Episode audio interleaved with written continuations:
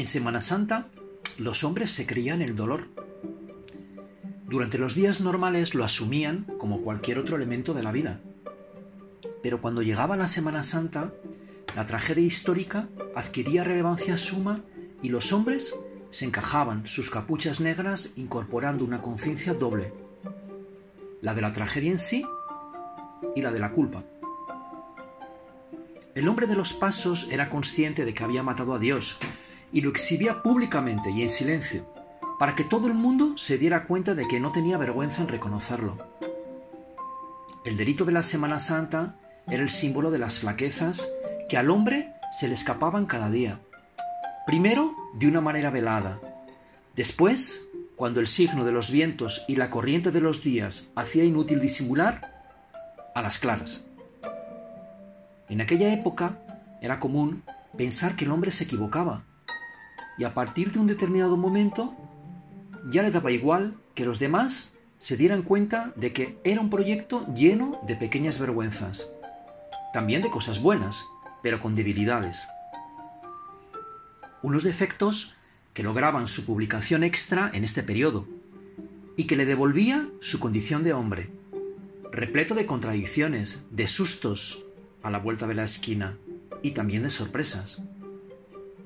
Con la sotana negra y su capucha, el hombre miraba a los lados donde se amontonaban las personas con cirios encendidos y medio llorando con la música medieval y pesada de la banda. Una música lenta, como de higo, puro aturdimiento y también congoja. Y los chicos jugábamos a acertar quién se encontraba dentro de las fundas. Es Ángel, ¿no, Miguel? Mira, Salvio ahí. Salvio, Miguel, Ángel o quien fuera. Y de quien solo podíamos detectar algo de hombre en sus ojos y en la raja de la capucha que daba la boca. Se inclinaban invariablemente para asustarnos. Podíamos adivinar una leve sonrisa dentro del disfraz, lo cual era un signo evidente de que los penitentes, además de su conciencia de culpa delante de Dios, al mismo tiempo representaban el papel de fantasmas delante de los hombres. ¡Uh! Una vez, mi tía de Barcelona me regaló un traje de fútbol del Barcelona con el número 10 de Cruz. La noche de Viernes Santo me enfundé mi disfraz de Cruz y me incorporé al río de la procesión como uno más. Ese río iba quieto y callado, con toda la culpa del mundo. La banda tocaba sin parar de llorar y los pasos se balanceaban como cáñamos bandeados por el viento profundo de la noche. Las botas de fútbol, atiborradas de tacos, hacían un estrépito en el cemento de las calles que rompía la monotonía de la procesión.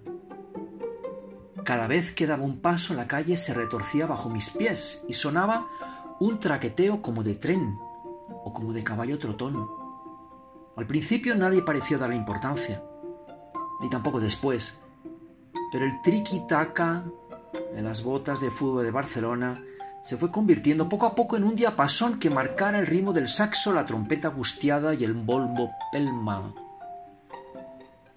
Fabricando goles increíbles en mi cabeza, sumido en una marea humana de pasión, le cogí gusto al directorio de la pequeña banda de música que nos inflamaba de pena a la cola de la procesión, y conforme metía goles imaginarios en mi mente, con el triquitraqueteo de las botas puntiagudas y su crepitar de huevos fritos, me incorporé con gusto a la maestranza de la ceremonia sin parar de darle a la bota. Al día siguiente, mi casa se llenó de viejas alborotadas con cabeza de pella para hablar con mi madre. Le contaron todo, que a mí me parecía nada, pero que a mi madre fue mucho.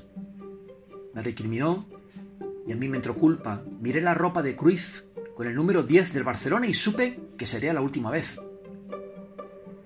La Semana Santa, llena de culpa, me dio la luz. En esa semana especial, de Marco Conciencias, uno se retiene para adentro y muestra su aspecto más tenebroso para los demás. Es inevitable.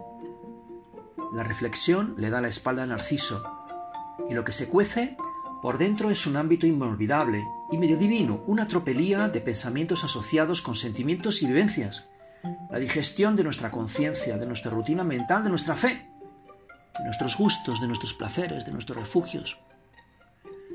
Así, que después de aquello decidí hacerme del Madrid.